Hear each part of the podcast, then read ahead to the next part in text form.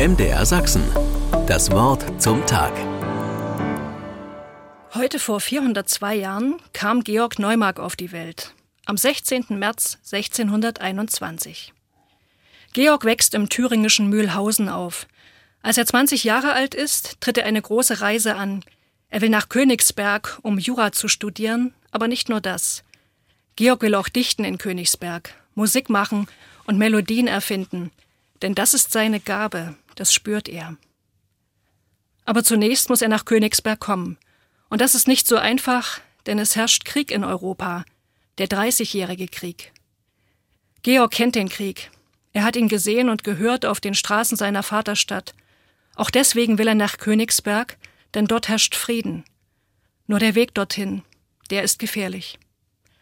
Und tatsächlich, Georg ist noch nicht lange unterwegs. Er ist gerade mal in der Altmark, da wird er von Soldaten überfallen und ausgeraubt. Sie nehmen ihm alles weg. Was nun? Zurück will Georg nicht. Lieber weiter. Weiter in Richtung Frieden. Weiter in Richtung Zukunft. Aber dafür braucht er Geld.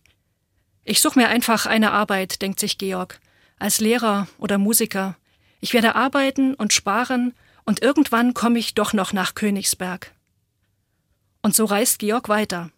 Zuerst nach Magdeburg, dann nach Lüneburg. Nirgendwo findet er Arbeit.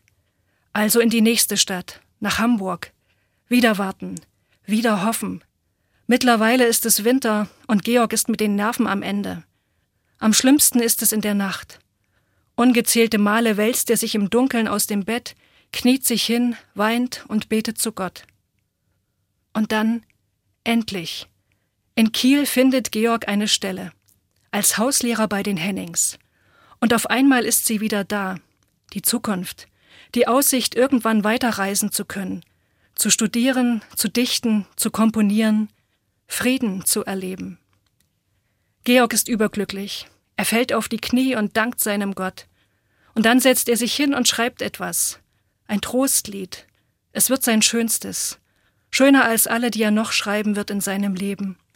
Es heißt, wer nur den lieben Gott lässt walten, es handelt von der Geduld, von der Hoffnung und vom Vertrauen, dass Gott einen nicht im Stich lässt. MDR Sachsen. Das Wort zum Tag.